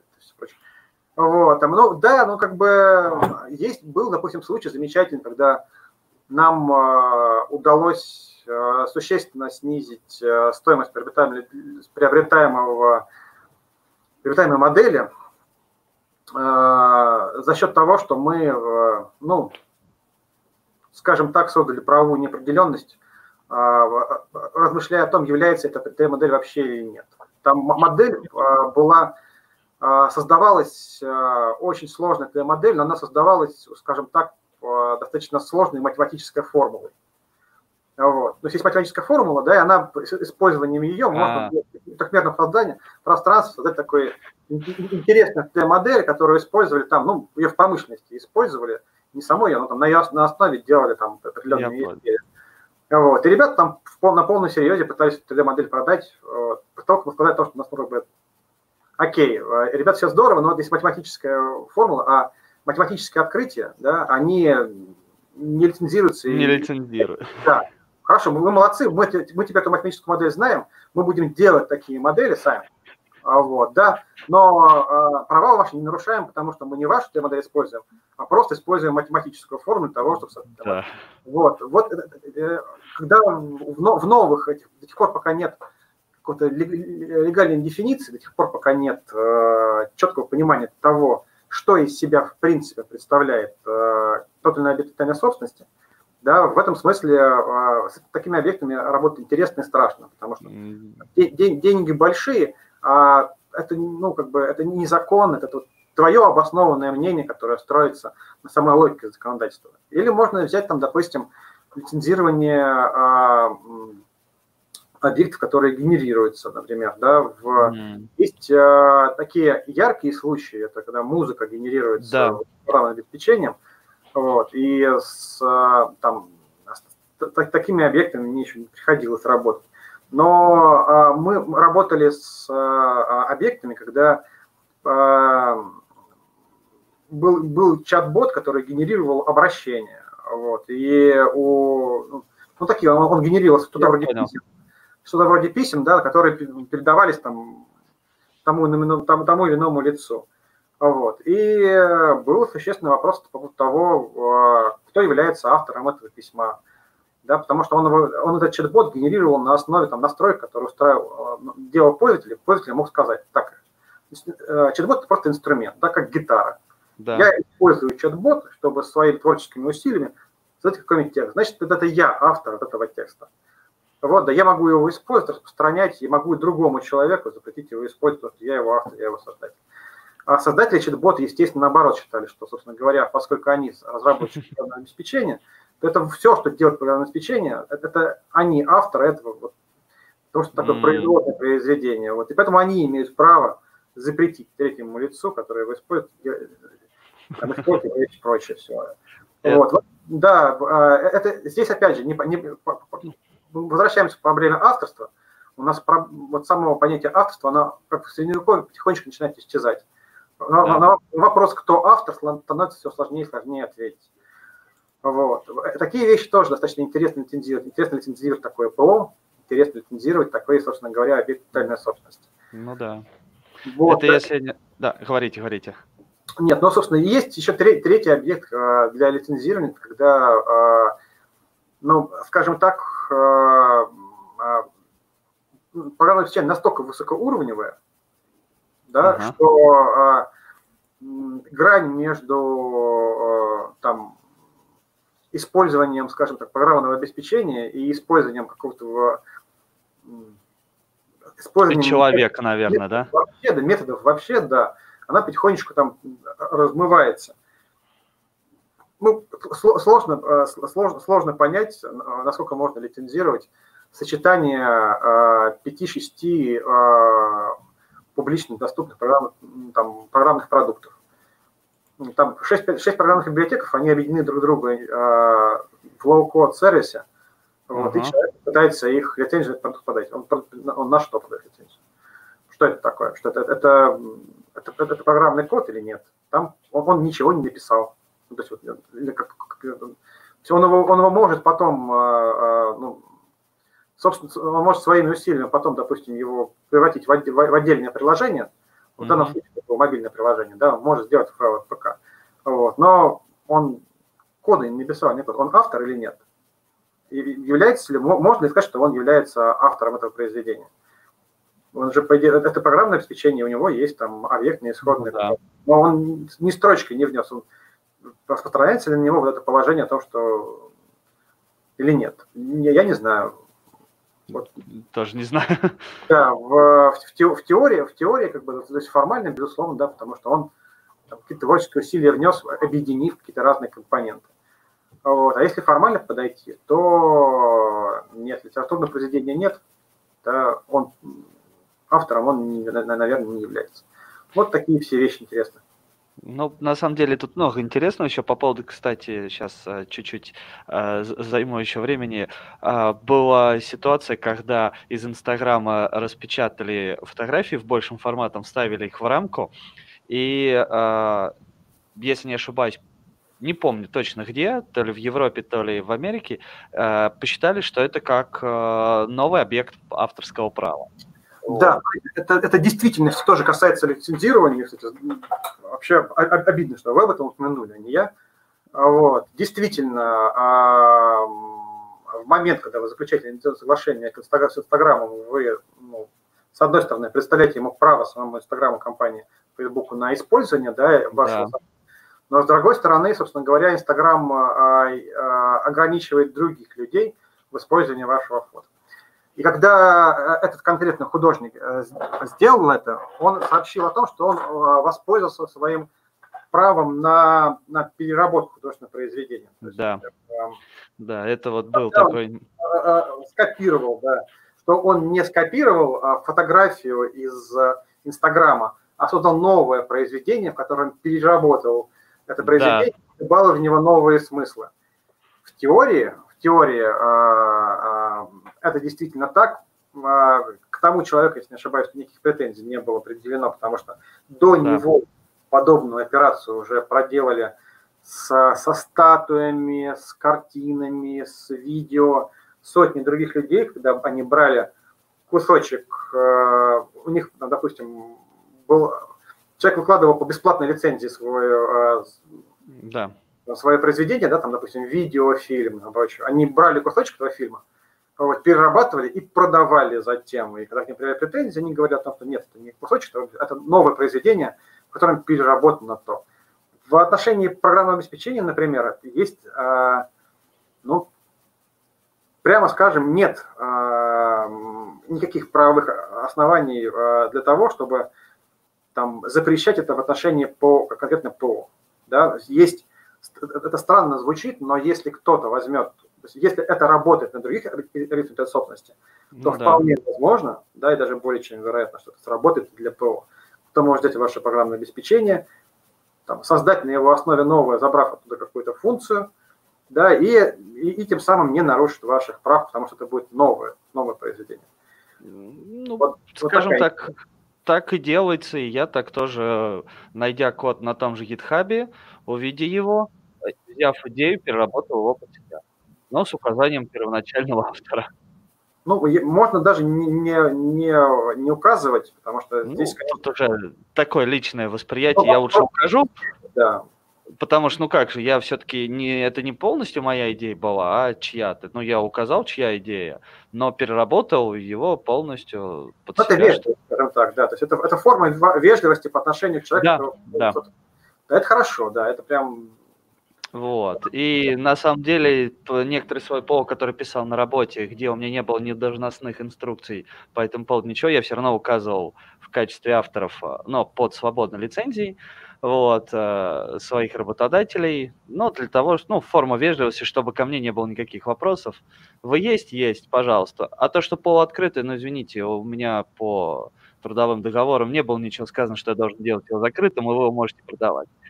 Так что радуйтесь, что я вас там вообще указал, что называется.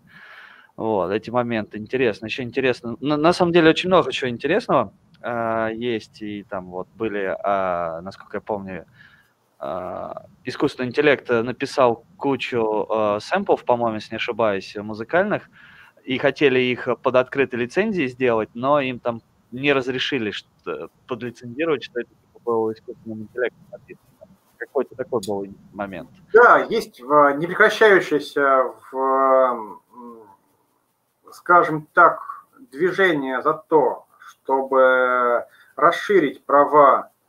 Ну, мы, мы говорим искусственный интеллект, это затертый термин, да, ну, да. он затерт у нас э, всякая научная фантастика, можно говорить об автономных информационных системах. Да, а, да, да. Еще точнее об информационных системах с равным уровнем автономности. Вот. И есть э, серьезное движение, в том числе среди юристов, за то, чтобы предоставлять э, информационным системам с высоким уровнем автономности гражданских правов. И первое из таких прав – это право на право владеть и распоряжаться каким-то имуществом и право на быть автором. Да. И каждый раз по качеству сейчас на, у нас наблюдается такой фашизм со стороны Homo sapiens, потому что все попытки признать автором кого-либо, кроме, кроме Homo sapiens, например, была попытка признать автором обезьяну. Обезьян. А разве не признали? Нет, отказали, да. Отказали? Есть, да, прямо указали о том, что только human person могут быть э, автором э, того или иного произведения. Вот. Э, это, кстати, такой последний бастион, не знаю, средневековой этики, которая приобретает человека венцом творения. Да, что типа, вот, да. Вот. Но, тем не менее, действительно, с, определенного момента, и там я тоже там горсть какой-то участие в этом принимал, в, подаются заявки за то, чтобы либо принять, признать искусственный интеллект автором вообще, да, без, независимо от того, там, будет ли у него возможность своими авторскими правами распоряжаться, но просто mm-hmm. признать как бы непосредственно творческое начало было не, не человеком, а некой отличной человека сущности. Вот. Либо придать, э, признать его в качестве э, независимого актора. Да? Например, mm-hmm. да, основная, кстати, проблема заключается в том, что многие люди боятся, что это такая форма рабовладения. Например, у вас есть лицензия на ПО, да, у этого ПО высокая степень основного поведения. Это ПО зарабатывает для вас деньги. Вот. И все деньги получаете вы, а, а, а не само ПО. А, вот. да. да а, пока это ПО, а, у него степень автономности э, низкая, это не воспринимается как обладение, потому что, ну, это же как бы, ну, типа, да. Ну, теперь, если представить себе, что это ПО настолько хорошо симулирует в поведении человека, что... Э, Проходит тест Тьюринга. Тест Тьюринга, и в какой-то момент говорит, может, ну, давай ты мне все это назад, назад отдашь. Да. да? Вот в этот момент в призрак обладения там звон цепи, он тоже там ставит. Вот. И есть, например, там да, движение то, чтобы, чтобы, чтобы определенные системы с высокой степенью автономности, да, они были такими независимыми и могли там на до определенного уровня владеть имуществом, распоряжаться им и э, быть независимыми акторами гражданского оборота. Угу.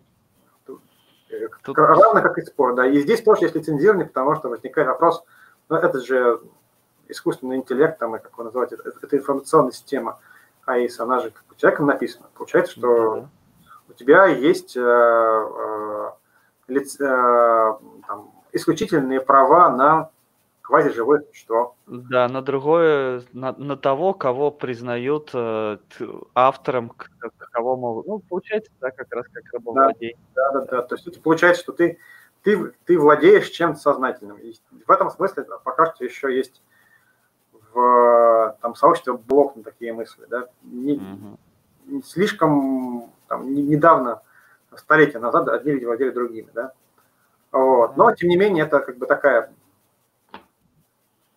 это вопросы, такие споры, которые есть из теории, сейчас постепенно переходят в, жестко в практику, потому что, например, есть э, лицензионные соглашения на биржевых роботов. Да, и э, есть биржевые да. роботы, которые там ежесекунду, ежеминутно э,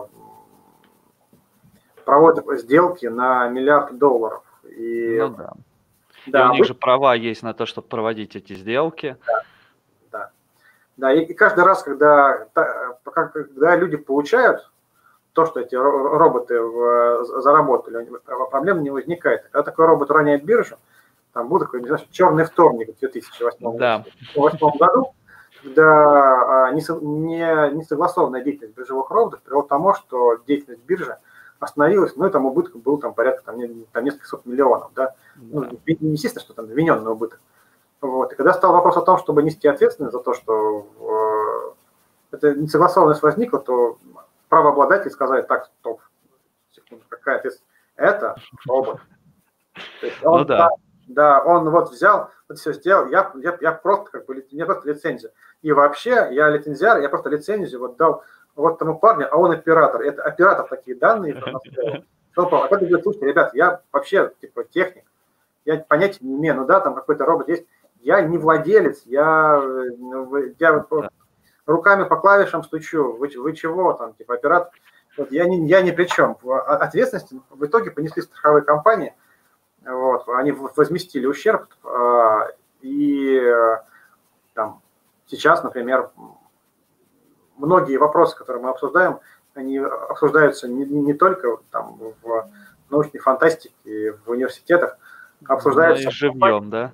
Да, в компаниях, которые покрывают риски. Кстати, один из примеров лицензирования очень хороший, связан с этим, это, допустим, а, последствия того, когда беспилотный автомобиль сбил человека. А вот. А, кто управлял им, да? Кто ответственен кто за управлял, это? Да. Кто, кто у нас? Кто, у, это сбил Uber. А вот. Управлял им, управлял ему по программному обеспечению, написано Uber. Да. да. Отвечать должен кто? Отвечать должен лицензиар этого программного обеспечения, который поставил его, да? вот, или, или нет. Или отвечать должен человек, который сидел за рулем. Или отвечать должен производитель автомобиля, который, на котором... Ну, да. да, вот здесь тоже лицензионное, ну, как бы вот такое, то, что современное право немножко не догоняет лицензионное правоотношение, да, точнее, не догоняет, технологии, не догоняет технологии. Ну, да. Оно ведет к тому, что у нас такие вопросы возникают, и мы пока что, в принципе, на них не, ответить не можем. Да, очень интересно на самом деле, и многие моменты а, такие а, животрепещущие, что называется, да, и получились прямые такие ответы на все, ну, на многие моменты вопросы были важные, вот. Не знаю, я а, Александру большое спасибо хочу сказать за то, что потратил время, вот, э, свое личное тем, кто нас слушал, тоже спасибо. Сергей, у тебя есть что сказать? Да, мне кажется, я узнал за то время, которое сегодня слушал, о лицензировании больше, скорее всего, чем за последние несколько лет. Что то работал, есть... да? Да, я пробовал посмотреть пару видео, на самом деле, чтобы поготовиться, но из тех видео, которые я смотрел на Ютубе, на мой взгляд, оно бы не ответило на те вопросы, бы, которые мы сегодня вместе с Александром смогли рассмотреть, и то, что э, вот нам Александр рассказал в этом плане. Может быть, я не так искал, и в этом, конечно, мешает э, двойная специализация, то, что вот есть... Ты же знал, да, Андрей, что Александр наш коллега это на самом да, деле? я знал. Ну, да. Я, я не, не, не знаю, э, насколько этим стоит вообще в там бравировать, вот. но, но, но действительно, то есть э, одна, одна из причин, по которой я занимаюсь именно в сопровождении деятельности IT-компании, заключается в том, что я просто сам пишу код. Это, я, у нас э, это, это, это скорее для меня в такой инструмент самоидентификации. Mm-hmm. Ну, в этом есть на самом деле определенный плюс, потому что вот эта вот двойственность, да, и юриспруденция, и программирование, она как раз позволяет взглянуть на те моменты, которые, если быть, э, что называется, там, чисто юристом, да, то, может быть, не совсем будет многое понятно. Нет, ну, реально, чист, чистым юристом сейчас на самом деле быть, в принципе, наверное, не стоит. Не, потому да. что, да, особенно там в IT-индустрии слишком узкоспециализированный домен, слишком вот слишком много вещей, в которых ты не можешь разобраться, если ты, э, я даже не знаю, если ты просто знаешь существование программирования, начиная да. там от э, библиотек и так далее и тому подобное. Вот. Если, если ты сам там, не знаю, какую-то про, про, простейшую программу на питоне не написал, не сделал э, импорт и прочее, все там, и, то да. можешь не понять, в принципе, о чем речь идет. Точно. Тут согласен. Вот. Ну, в любом случае, огромное спасибо. На самом деле, я еще много интересных э, новых моментов для себя узнал. Вот. Ну, надеюсь, наши слушатели тоже. А, и про вот, вот, вот эти вот коллизии всякие. Ну, блин. Спасибо, на самом деле. Все. Всего доброго. Вам спасибо. А, спасибо. До свидания. До свидания.